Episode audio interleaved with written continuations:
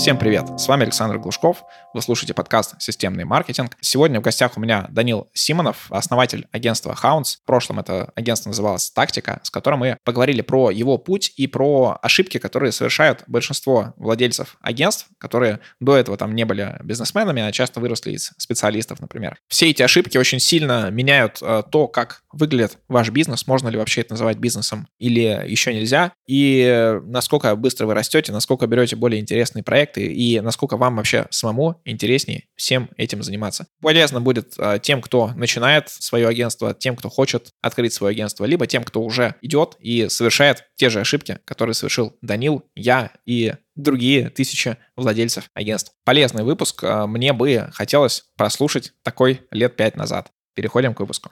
Кстати, купить рекламу в этом подкасте с аудиторией маркетологов и предпринимателей вы можете по ссылке в описании к этому выпуску. Также там можно приобрести рекламу в моем телеграм-канале. Данил, привет! Представься и расскажи немножко о себе, кто ты в профессиональном плане. Привет, меня зовут Данил, фамилия моя Симонов, я SEO, генеральный директор агентства Hounds. Мы раньше назывались Тактика, но мы всегда занимались перформанс-маркетингом и лид-генерацией для наших клиентов или партнеров, как мы их сейчас называем. Ну, собственно, в этом бизнесе я уже 4 полных года, сейчас пошел пятый, ну и все это время я генеральный директор в своем собственном агентстве. А, супер, коллеги, а, мы с тобой до этого уже увидели, что мы с тобой знакомы по ассоциации Орда, уже взаимодействовали. И как раз мы сегодня будем говорить про ошибки в управлении диджитал-агентствах, э, как это было у тебя, вообще там немножко про твой путь тоже поговорим, и э, как раз про ребрендинг, э, про насколько важно делать ребрендинг агентства, если вы там меняете спектр своих услуг, либо не меняете, но как-то хотите по-другому представить себе миру. Расскажи про свое начало в маркетинге и в этом вообще в агентском бизнесе, потому что есть несколько треков того, как сюда приходят. Чаще всего это случайно, случайно попали на какую-то работу, а, начали развиваться как специалист и выросли в агентство. Это вот, ну, самый такой стандартный трек. А у меня плюс-минус такой. Вот, расскажи про свой. Um, слушай, ну, у меня, честно говоря, какой-то особенной истории нету, ну, в смысле, в плане трека, потому что путь развития абсолютно точно такой же. Из наемного специалиста руководителя по маркетингу, и потом фрилансера, скажем так, и потом уже в собственника агентства. Но э, я бы так сказал, что еще во время учебы в университете я попал случайно ну, не то чтобы случайно, а прям очень таким интересным для себя способом э, в компанию, где я начал заниматься сайтом, то есть ведением, администрацией, работой с админкой на WordPress, и потом постепенно начал забирать на себя постепенно работу в Яндекс.Директе, в Facebook рекламе и так далее. И, собственно, просто очень постепенно, органически учась этому, я начал разбираться во всех источниках трафика, лидогенерации, разбирался в том, что такое конверсия, лендинги, квизы, конвертеры. Ну, то есть вот вообще весь спектр маркетинга в целом и диджиталки я для себя понимал. Ну и, собственно, потом в этой же компании по доставке правильного питания я вырос до директора по маркетингу, там стал управлять офлайн, онлайн-маркетингом, маркетингом наших франчайзи, которые открывались в других городах, и там в какое-то время, там за один год мы открыли там 5 или 7 городов. Это потребовалось, короче, вырастить целую команду под собой, кто настраивал уже для них рекламу, уже вел для них SMM, создавал контент и так далее. Вот. Ну и потом надоело работать просто в нами, в одном продукте, в одной сфере, и поэтому я решил уйти просто уволиться и уйти как бы в никуда, но просто на фриланс. Но у меня сразу было понимание, что мне интересно заниматься своим бизнесом. Скорее всего, органический путь будет это развитие дальше своего агентства. И я начал набирать постепенно клиентов, но на тот момент у меня не было вообще никакого понимания по бизнесу, по структурам, что такое агентский бизнес. Я думал, сейчас я понимаю в аналитике, сейчас, короче, я всем сделаю красиво и буду самым классным на этом рынке. Но реальность оказалась, конечно, сильно другой. Мы вот это продолжим. Сейчас я вернусь к твоим словам про как раз работу в найме, когда ты занимаешься сайтом, то что у меня 100% э, одинаковый путь. В одной из компаний я работал разработчиком на ПКП, э, поддерживал там один сайт, и меня поставили надсмотрщиком за маркетологами, которые там работали, то есть это были какие-то SEOшники из э, Ижевска, и чтобы понять, как они работают, я стал читать форум Search Engines, и впоследствии мне это больше понравилось. На следующей работе я тоже как бы пришел как разработчик, но через два месяца месяца забрал уже там Яндекс Директ, SEO, э, всю вот эту историю. И такая же штука понеслась. Есть э, ну, таких, как мы с тобой, их э, реально немало. Прям очень много людей, которые так попали, вот, но им интересно и так далее. Но есть люди, которые э, выросли из э, таких вот э, спецов в руководители агентств, а, есть кто там делает команды, есть кто там блогеры, а есть кто ну, остался спецом, и ему нравится там комфортно. Как ты думаешь, а, в чем различие? Это какие-то внутренние амбиции или это жажда там, ну, побольше заработать, либо там более интересные проекты? То, что у меня, например, вот мне кажется, потому что я не могу делать одно и то же, мне нужно все время идти в какие-то новые, новые проекты, и вот поддерживать один и тот же проект мне достаточно сложно. Я поделюсь просто своим опытом, то, то, как мне это видится и кажется. Мне кажется, что, во-первых, это зависит от уровня стрессоустойчивости человека конечного, который хочет заниматься либо бизнесом, либо специалистской работой, условно в области таргетированной, либо контекстной рекламы. Потому что, ну так, если идти от общего к частному, то для меня стало там, через какое-то время очень ясно и понятно, что как бы управлять агентством или там даже быть в агентстве, к примеру, проектом или аккаунт-менеджером, это сильно разные все задачи, чем, к примеру, просто быть специалистом по рекламе, настраивать или веб-аналитиком.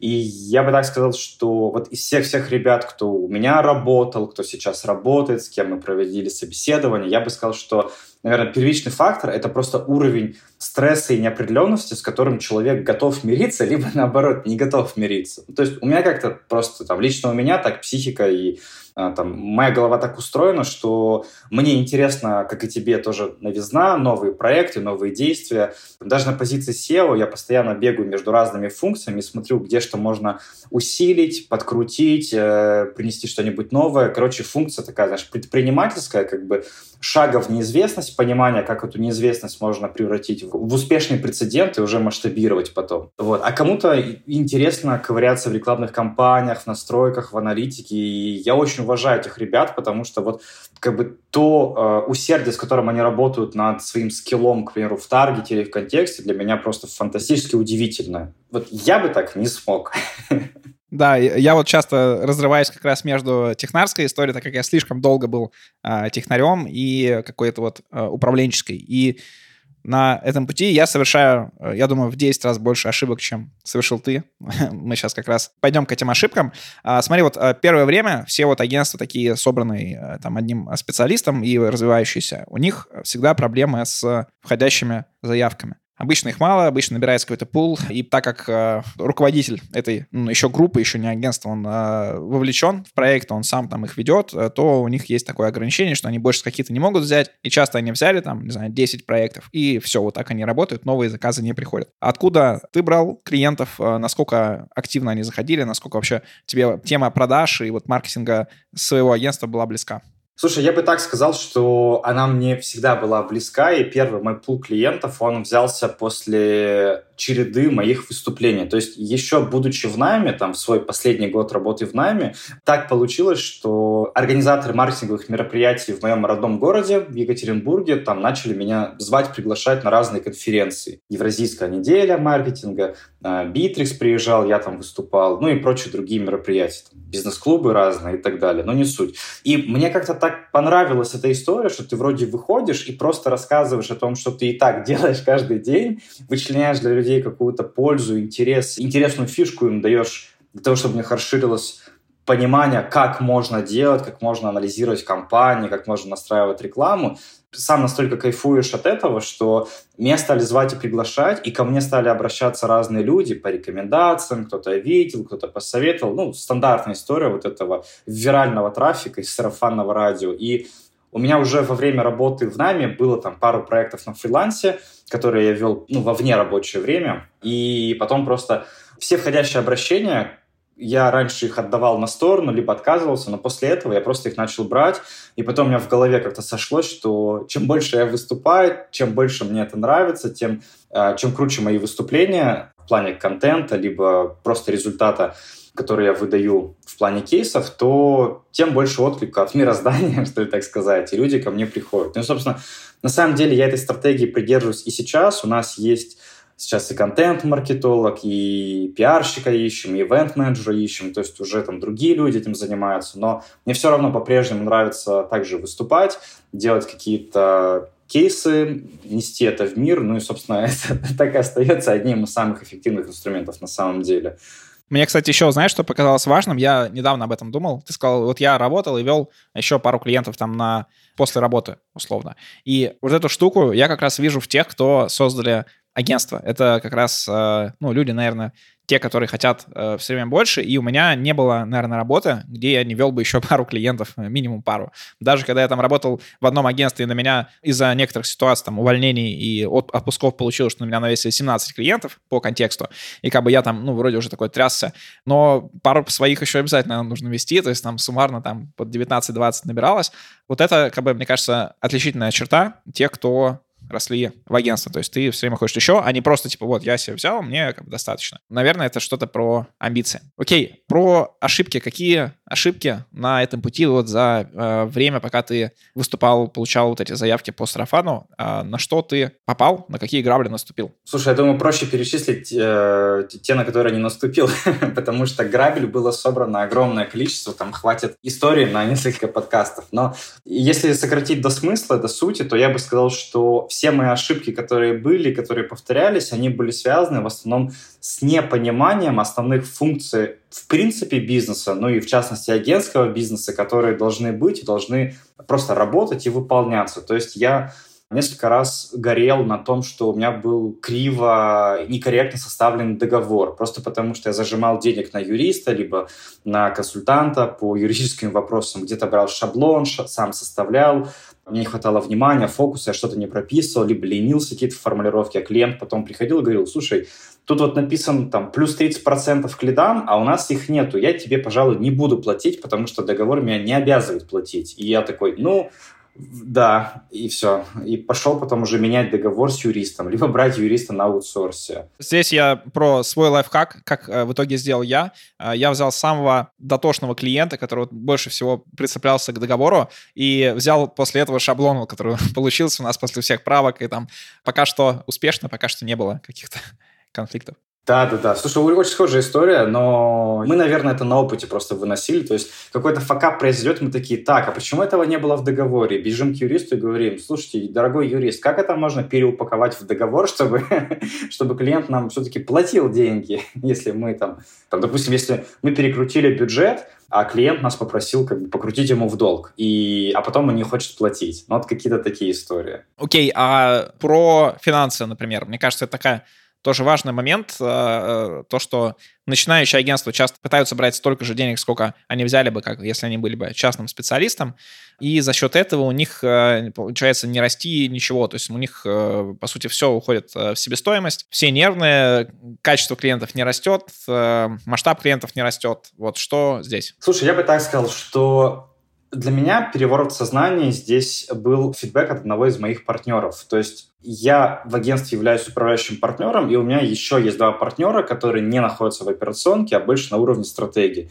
Ну, то есть один там вообще только подключается к стратегическим сессиям, а второй там, допустим, раз в месяц только к бюджетному комитету, ну, когда мы планируем будущий месяц. И с точки зрения финансов, маржи продаж, первая была мысль, это когда мне партнер говорит, слушайте, а какую норму по маржинальности, по прибыльности мы должны держать? То есть какая у нас должна быть норма себестоимости производства? Именно на уровне уровне процента, на уровне нормы. Я такой, а хрен его знает. Ну, типа, никогда не думал об этом.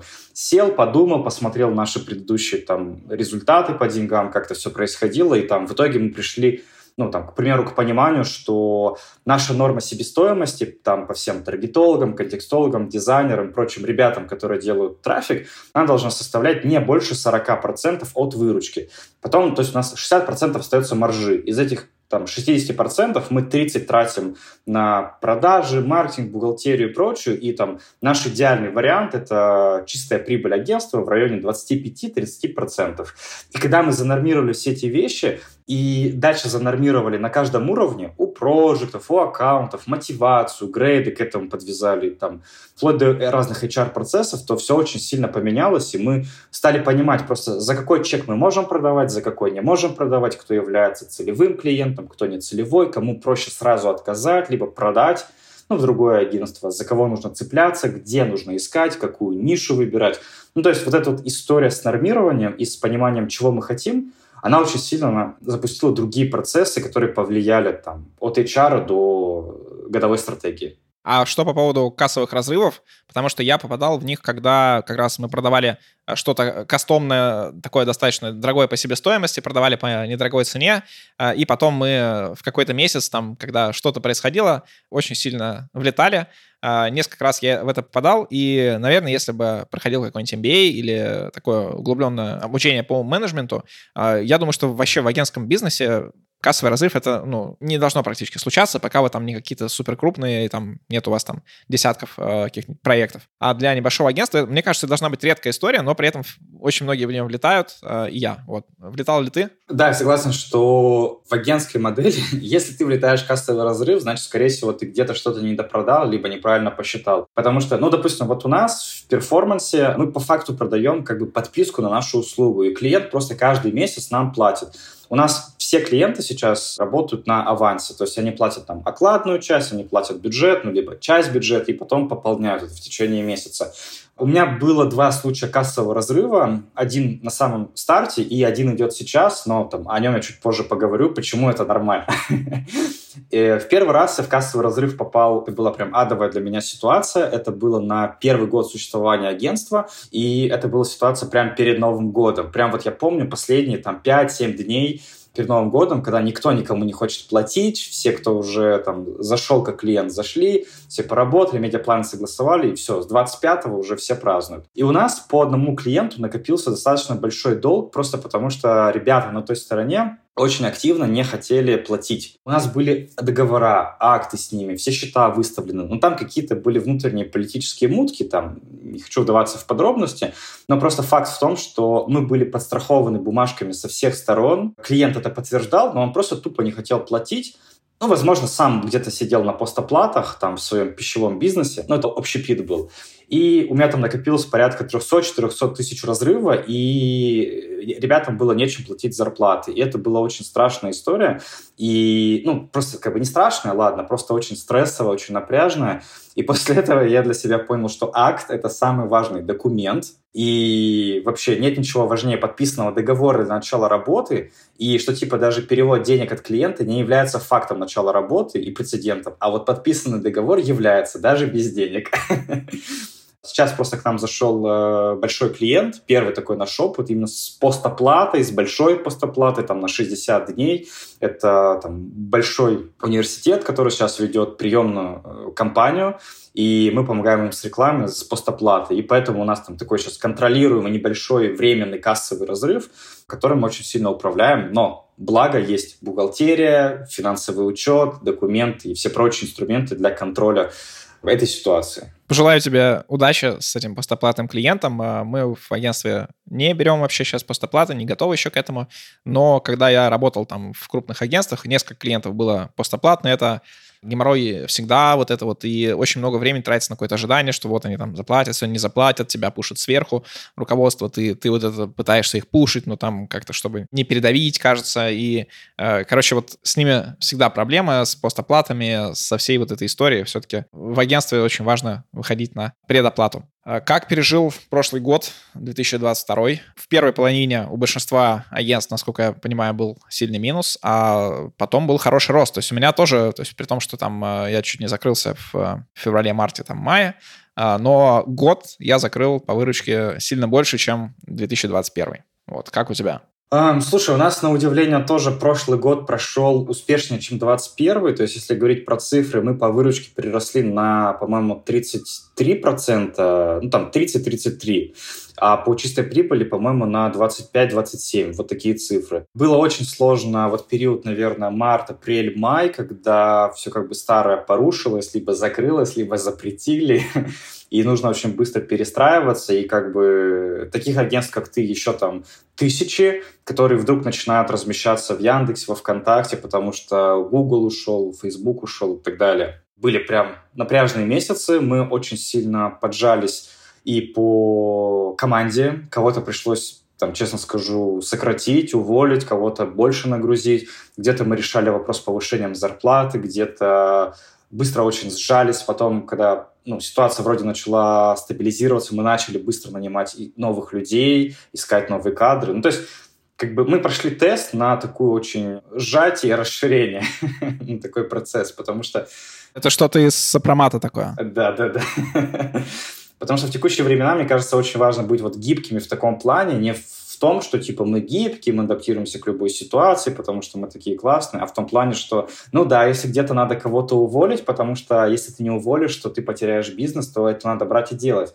Да, это неприятно, непопулярное решение, но, к сожалению, его надо делать. Поэтому в целом мы перегруппировались, переструктурировались и неплохо прожили прошлый год. То есть как бы навык адаптации очень сильно прокачался среди того, что ты говоришь, э, там явно звучит про то, что у вас плюс-минус выстроен менеджмент, потому что у большого количества агентств, вот, ну, все равно он не выстроен, даже при том, что они там вроде как растут, но э, все равно это, по сути, остается специалист с э, просто более такой разветвленной командой, и реально такого вот регулярного менеджмента нет. Вот. Получилось ли у вас э, его внедрить? Э, откуда брали знания, там, не знаю, с каких-то курсов, может быть, с каких-то от э, людей, которые хорошо этим, кто там менторил вас, а, или каким еще способом? Ну, я бы сказал без хвастовства, что я считаю, что у нас системный менеджмент достаточно хорошо выстроен, и это есть как раз одно из условий нашего роста, нашего прогресса и того вообще, почему мы ну, как бы сохраняем устойчивость, что в турбулентные времена, что сейчас –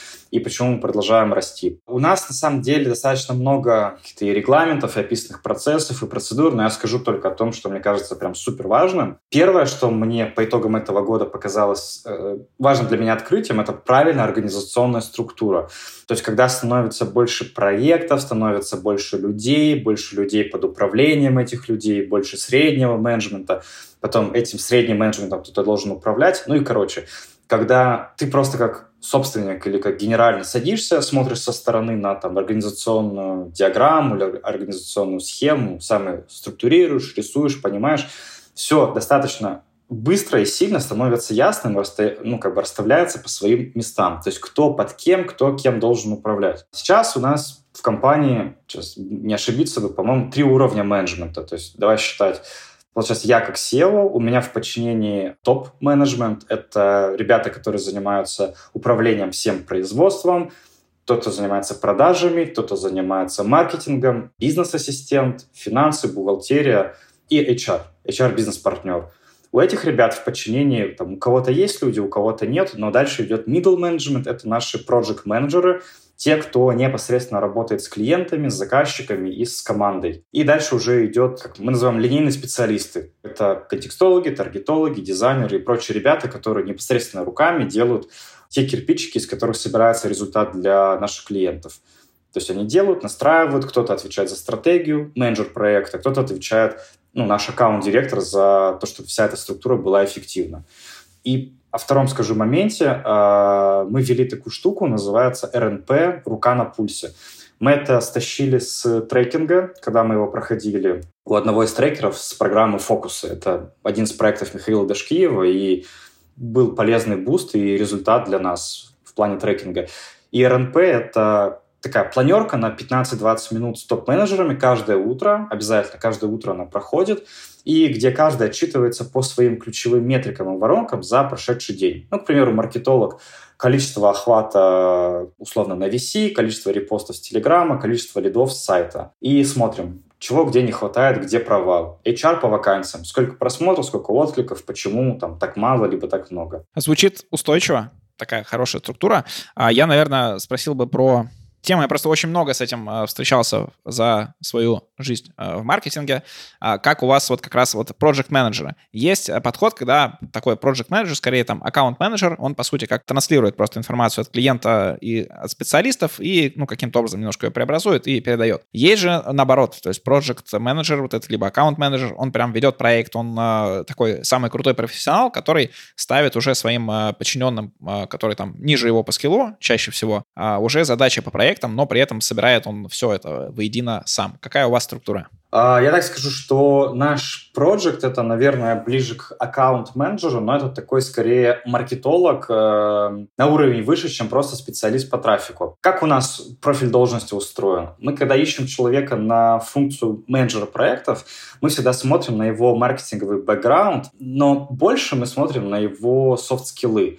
Ну, то есть не только на то, как он а, управляет контекстно, либо таргетированной рекламой, а больше на то, насколько у него прокачаны лидерские навыки, лидерское мышление, насколько он может управлять хоть и маленькой, но все равно командой людей, как ставить задачи, как добиваться результата. Самое главное, как он выстраивает коммуникацию, общение с клиентом, который приходит. Вот, поэтому, отвечая на вопрос, я бы сказал, что это такие скорее маркетологи, но с хорошим скиллом коммуникации и такого стратегического мышления, то есть которые могут прийти к клиенту и сказать, слушайте, вот у вас там цель по бизнесу, там условно 500 лидов в месяц. Давайте разберемся, что для вас лид, что для вас квалифицированный лид. Я вам покажу медиаплан, как у нас все сделано и обосную, почему именно так.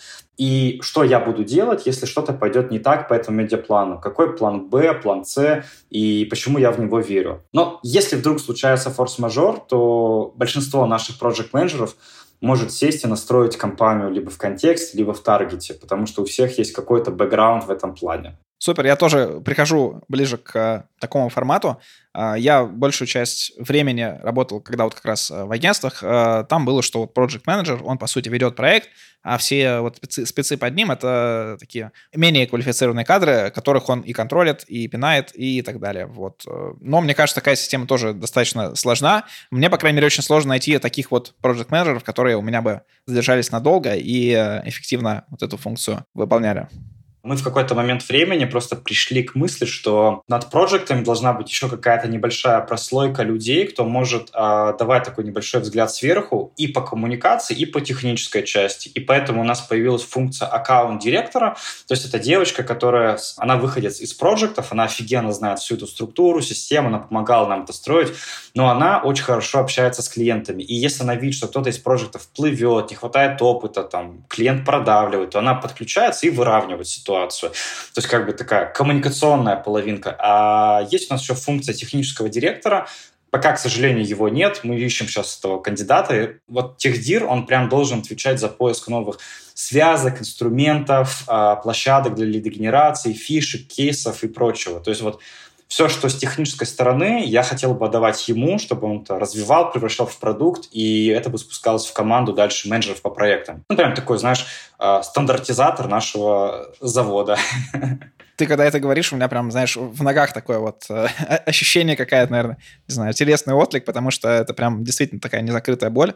У меня она тоже сильно болит, потому что даже при том, что вроде как э, я это плюс-минус выстроил, но э, все равно очень многие вот эти технические моменты, они все равно каким-то образом на мне. То есть там сгенерить что-то такое нестандартное, все равно оно остается на мне. Меня это уже сильно напрягает, и заниматься как раз хотелось бы другими делами. Э, смотри, про агентство, там про структуру мы поговорили. Давай про как раз название, про то, что мы заявляли нашу с тобой э, тему. Это про э, брендинг и почему раньше назывались «Тактика», а сейчас называетесь «Хаунс». Тут две истории. Первая про тактику. А, на самом деле название не я придумал, а у нас была девочка-фрилансер-маркетолог, которую я брал на задачу производства контента, кейсов и так далее, прочих моментов. И так получилось, что в нее прилетела от меня задача придумать будущий нейминг агентству и предложить варианты. Ну, я как-то хотел сразу отделить от себя эту историю для того, чтобы другой человек понял мои там, желания и чаяния по неймингу и предложил бы варианты. И девочка там проанализировала рынок, посмотрела и подготовила несколько вариантов. И мне на тот момент название «Тактика» показалось нормальным, прикольным, интересным, понятным и вроде как э, связанным с маркетингом. Но на самом деле там через э, полтора-два года мне название приелось и стало казаться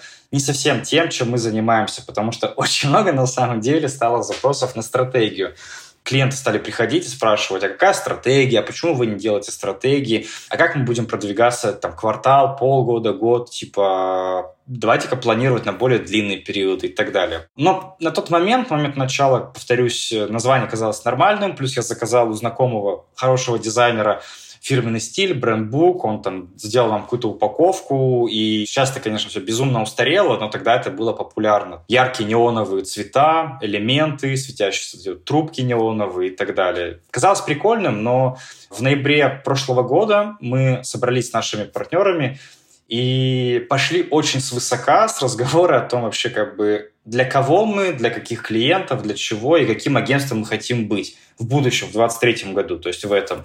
И как-то, знаешь, так сразу у всех троих э, сложилось понимание, ощущение, что тактика, старый фирменный стиль — это не то и не туда. И как бы мы хотим в крупных клиентов, в, в бюджеты там от 300, 400, 500 тысяч рублей, а желательно миллион в месяц. И типа, и мы как бы не соответствуем этому запросу. И один из наших партнеров сказал, на мой взгляд, гениальную вещь, что если вы хотите быть богатыми, то ведите себя как богатые. Тезис может быть спорный, но мне он очень понравился. Не, ну это традиция fake it till you make it. Да-да-да. И мы такие, все, настала пора, значит, переименовываться и делать новый фирменный стиль. Третий наш партнер э, там, с офигенной креативной составляющей, с творческим очень мышлением э, ушел в себя на пару недель, собрал варианты нейминга и того, чего бы он хотел от фирменного стиля. Мы в итоге собрались увидели, что название Hounds очень прикольно. Оно как бы Hounds отражает как бы множественность, ну, вот этот S на конце, как много чего-то, как бы мы сразу подчеркиваем нашу командность, то, что нас много, а название Hound как бы, ну, там, пес, собака, вот как бы очень прикольно можно раздуть за этот образ, потому что, ну, многим агентствам, на мой взгляд, очень сильно не хватает какой-то, ну, какого-то очеловечивания, каких-то прикольных фишек. Ну, типа, есть название, есть какой-то симпатичный сайт, на какой-то фишке, ее не хватает. Ну, а нам хотелось ее, и мы такие, собаки. Типа, можно же придумать целый песий копирайтинг, что типа у нас не команда, а стая, или мы не обсуждаем КП, а мы пошли с клиентом лаять вопросики.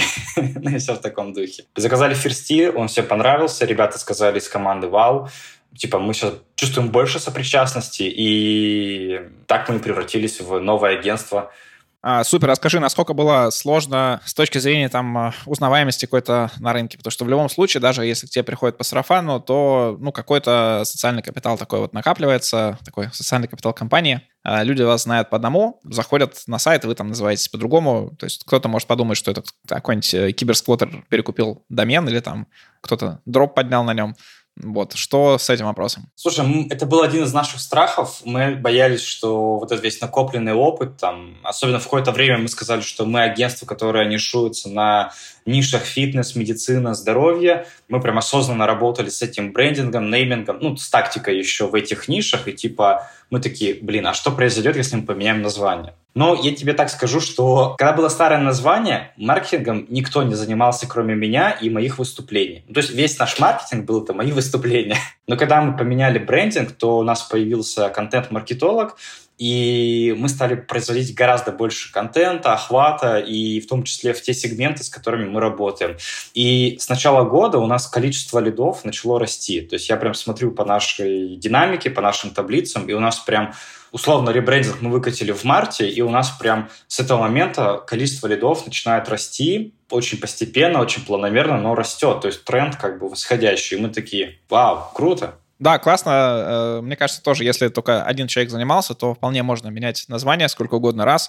Такой же вопрос, наверное, обсуждали с э, одним знакомым, у которого телеграм-канал, и у меня тоже телеграм-канал. И раньше у меня назывался, как называется этот подкаст, там системный маркетинг, и я решил поменять его на свое фамильное имя, то есть Александр Глушков, и полностью вот э, сменить вот эту историю. А у него такая же примерно ситуация, вот, и он хотел его поменять, а, но, типа, вот э, у него был, страх про то, что, блин, а вот люди уйдут, там все отпишутся и так далее. Я делал не так, то есть я в этом тогда решил не думать, то есть я проснулся утром такой, ага, надо это сделать, все, через 5 минут у меня уже это было сделано, никто не отписался, вообще ничего не изменилось, и если это не какая-то крупная структура с э, десятилетиями собранным брендом, вообще ничего не меняется. Данила, спасибо тебе за выпуск, э, хорошо разобрали твою историю и ошибки, которые совершают практически все люди, которые делают агентство, у кого нету э, такого хорошего менеджерского бэкграунда или там работы в какой-нибудь крупной компании, которые сразу понимают, что нужно строить структуру, а не нужно на себя вот все вот это навешивать. Э, и ты совершишь еще много ошибок, и я тоже совершу еще много ошибок. Вот, будет прикольно с тобой через год э, встретиться, например, и обсудить, что изменилось, на какие грабли еще наступил, на что можно было бы не наступать. В принципе, такой прям можно цикл про то, типа реалити, но такой вот долгого, раз в год. Напоследок, э, дай вот всю свою мудрость, э, собранную за время руководства агентством, на какие э, главные моменты нужно смотреть начинающим владельцам агентства. Ну, да, просто скажу, как идет из потока, потому что сказать много чего есть.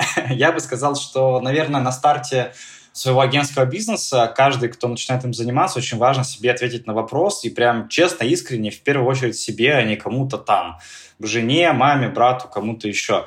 Чем вы занимаетесь? Вы строите бизнес или вам прикольно делать просто маленькую маркетинговую команду, где вы будете выполнять роль и специалиста, и такого хорошего друга для ваших клиентов и заказчиков? Потому что это две разные модели, и если мы там, рассматриваем агентский бизнес именно как бизнес, то здесь нужно очень много чему учиться, думать, перестраивать, набираться опыта и так далее. Агентский бизнес очень сложный бизнес, потому что конкуренция огромная, источников мало, турбуленция высокая.